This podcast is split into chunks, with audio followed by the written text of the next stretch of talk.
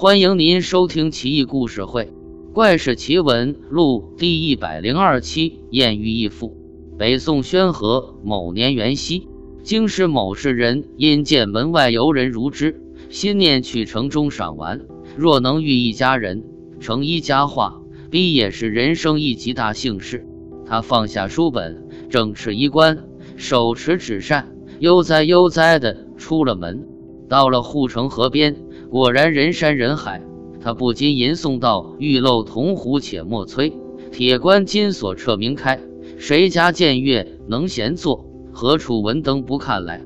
步行至每每楼下，观者如潮，不可前进。他正在叹息，自己晚来一步的时候，一侧目便瞥见了那个站在人群角落、仓皇四顾、举止流连、脚步踌躇的女子。这女子生得极为貌美，眉头一皱，似比并溪诗美三分，脚步三挪，却胜凌波子翘树河。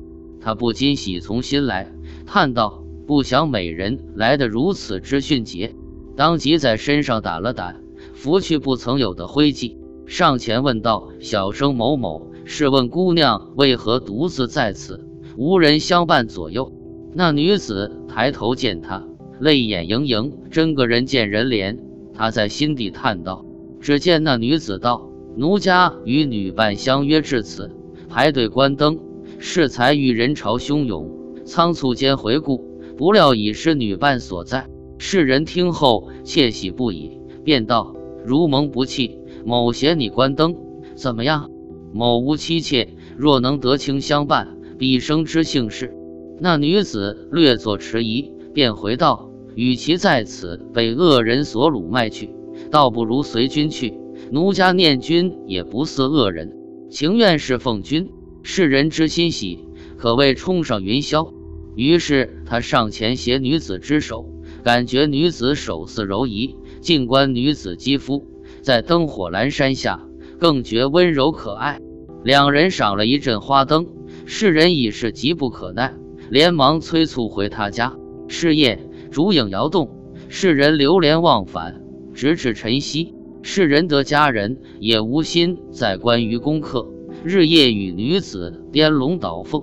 凡女子所求，世人必应。每餐时，世人必令女子坐于其鼓，亲自喂服。出则牵手而入，归必携手同回。如此半年之久。令人奇怪的是，半年之内。却并没有人前来寻找失踪女子，世人不以为意，思忖道：其必然为孤女。如此一来，便不费媒妁，善莫大焉。于是宠爱女子愈甚。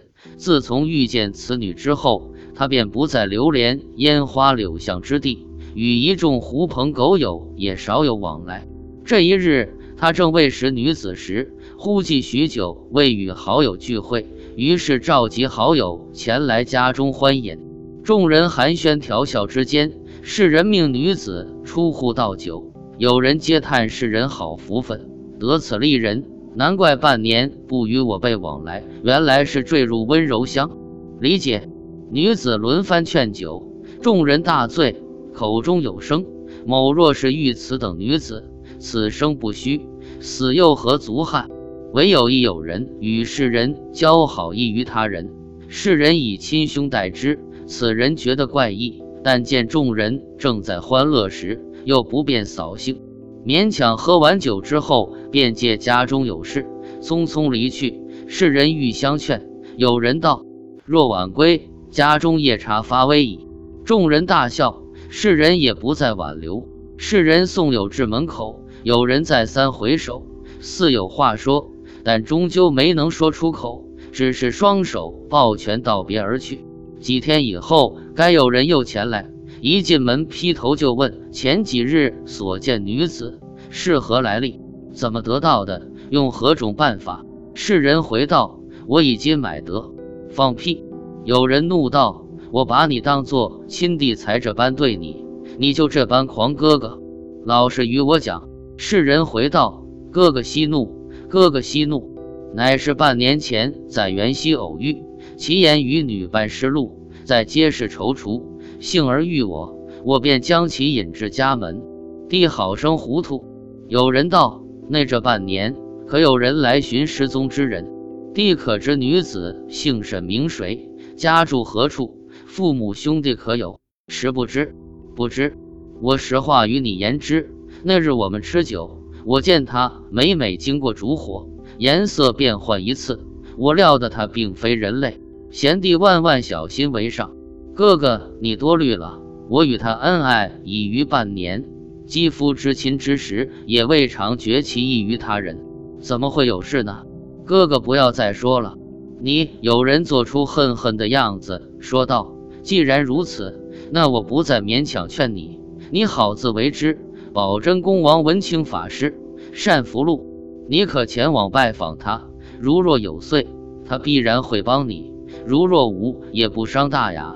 就当我这个做哥的多管闲事，你当做放屁好了。说罢，拂袖而去。世人急忙奔上前，有人已走远。他心道：若果如兄长所言，我岂不危矣？还是听从哥哥这劝。于是上山拜见真人。王师此时正和众道友在论道，一见是人，大惊，妖气弥漫，有冲天之势，已经无法治了。此义父天赋极高，难于应付，非寻常鬼魅可以比。将来万一我出事，在座诸位可以为我做个见证。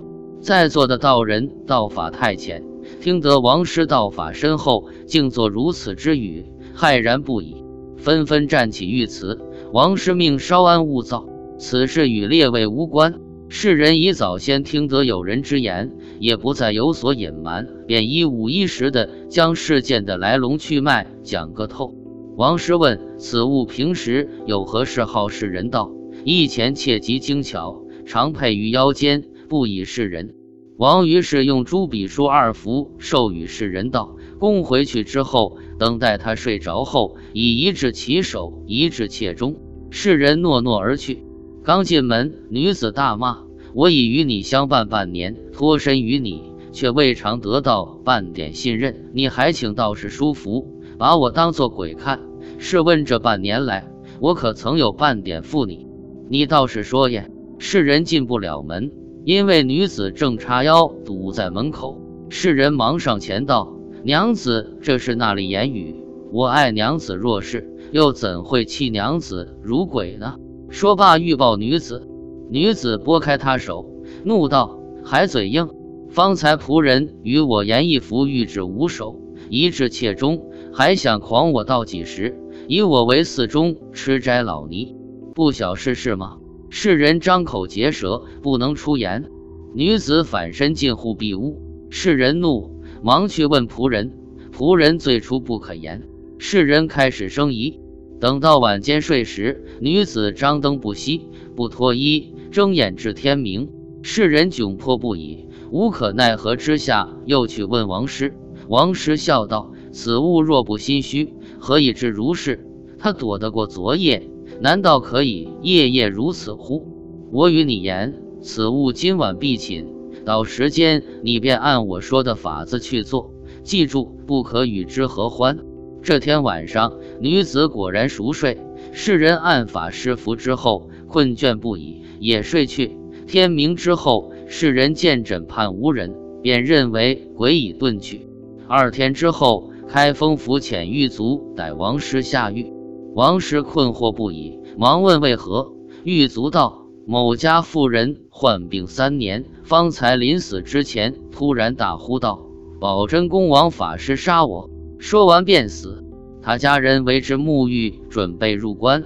忽然见他头上以及腰间有符，于是他们报官，上面之字乃你所书。你以妖术致人死命，不抓你抓谁？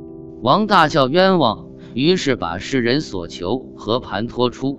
官府又抓来世人。以及世人至交好友，还有保真公当日在场所有道士见证，方才免王师及世人之罪。此案最后不了了之。那么，此妇人到底是人还是鬼呢？不得所知。因而道士的举措正确与否，也不好评判。回过头来说，所谓艳遇，古往今来，那些走在路上能踩住家人群居的男子。那些有女子夜深自荐枕席的男子，几乎都没有好下场。何也？天上不会掉馅饼，即使有，代价绝对不是馅饼所能抵偿的。而所谓才子佳人皆大团圆，不过是酸腐文人的臆想，不过是为了在看厌法妻之后，为自己寻一别妾找的托词而已。所以艳遇这事不可信以为真，貌似扯远了。一番言语，仅供一笑。